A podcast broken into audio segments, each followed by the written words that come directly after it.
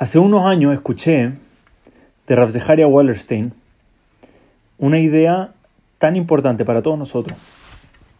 Contaba Rabbi Wallerstein que estaba lidiando con un momento difícil. Lo que pasa es que alguien, de nuevo, para el que conoce algo de Rav Zeharia Wallerstein, un Baal de alguien que se dedica a ayudar a todo el mundo, alguien que enseña Torah, alguien que se preocupa de verdad muy de cerca y personalmente de ayudar a muchísima gente. De verdad es impresionante cómo se dedica uno por uno a ayudar a Yehudim, en, de verdad le dedica tanto tiempo, tanta fuerza. Y lo que sentía es que después de personas que dedicaba muchísimo, de verdad, que les entregaba y se preocupaba por ellos y hasta las 3 de la mañana a veces llamados telefónicos urgentes, sentía que había muy poca gratitud de vuelta. De repente después, no sé, uno o dos años después lo pasaban, decían hola y seguían de largo. Y a veces cometemos ese error y suele pasar que alguien que hizo muchísimo por nosotros después pasan delante de nosotros y a veces nos saludan, a veces nos acuerdan, a veces tenemos lamentablemente memoria muy a corto plazo cuando se trata de favores que nos han hecho. Y le estaba costando mucho. Esto es algo que sin duda, ya que lo estamos mencionando, es algo que Hakarat es esencial en el pueblo judío, el aprender a agradecer el sentir ese agradecimiento y sentir apreciación por lo que alguien hizo por uno es algo que nunca podemos dejar olvidarlo y aunque agradezcamos mil veces, mejor agradecer demasiado que no agradecer suficiente. En fin, Rabbi Wallerstein estaba muy frustrado por esto. Y un día fue a hablar con su rab. Le dijo, Rab, no sé si sirve lo que estoy haciendo. Dice, hago tanto y después siento que no me dicen nada, que no me agradecen. Dice, y es un poco, es un poco desgastante. Dice, es un poco cansado, uno entrega su vida entera y después que alguien no te salude, suena, eh, realmente suena impresionante, pero, pero pasa. Y es muy difícil. ¿Cómo lo aguanto? ¿Cómo me mantengo motivado igual? ¿Cómo me mantengo todavía con fuerza haciendo todo lo que hago? Y su rabino le dijo algo muy sabio, tal vez de los consejos más sabios que he escuchado en toda mi vida.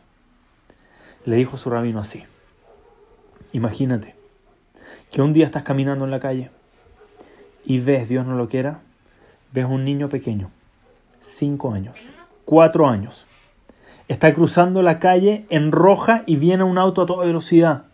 Y el papá no está viendo, el papá está viendo para otro lado, no se dio cuenta, se da vuelta, cuando ya se da cuenta ya es muy tarde, el auto está ahí, el único que alcanza a llegar eres tú.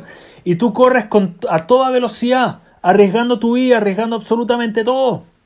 Y saltas delante del auto, de nuevo arriesgando, poniendo tu vida en la línea. Y agarras al niño y alcanzas justo a salvar la vida de este niño. Llegas al otro lado, el padre en lágrimas no puede creer lo que estuvo a punto de pasar, uno va, le devuelve el, el niño al hijo y en ese momento, ¿el niño qué hace? Nada, dice. Se da media vuelta y se va. Dice, ¿tú esperas agradecimiento del niño? Dice, claro que no. Ojalá, si el niño es un niño educado y el papá le explica exactamente qué es lo que pasó, puede ser que un par de veces te diga gracias. Pero ¿sabes quién va a estar eternamente agradecido contigo? Que nunca va a olvidar lo que tú hiciste, el padre del niño. Ese padre o esa madre que te vieron en el momento salvando la vida del niño van a tener, te lo puedo garantizar, le dice, por el resto de tu vida, cada vez que lo veas, te van a decir, gracias, no puedo creer lo que hiciste por mí. ¿Cómo te agradezco lo que hiciste? Dice, imagínate, para de repente es algo tan pequeño, pero donde yo rezo, tengo el Zehut, hay alguien muy tzadik de nuestra comunidad, reparte dulce a los niños. Y cada vez me esfuerzo mucho, niños, digan gracias, cada vez vayan y díganle al tío que muchísimas gracias, que de verdad eh, les hace Shabbat, les alegra Shabbat. Y no siempre se acuerda. Pero lo que sienten los padres que están yendo para allá, de verdad que nos llena. Nos llena ver a alguien que hace esto por nuestros hijos. Inmediatamente cuando uno ve que alguien hace algo bueno por el hijo de uno, te llega al fondo del corazón. Eso, ¿cómo no va a estar?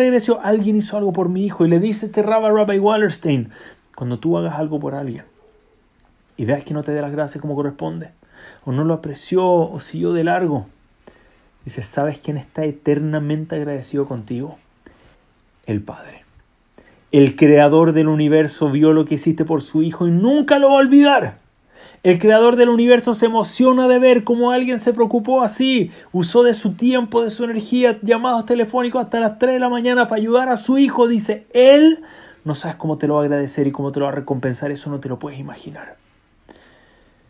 Y tal vez es justo lo que tenemos que estar pensando en estos días donde nos toca recordar la destrucción de nuestro templo, que vino por falta de unión.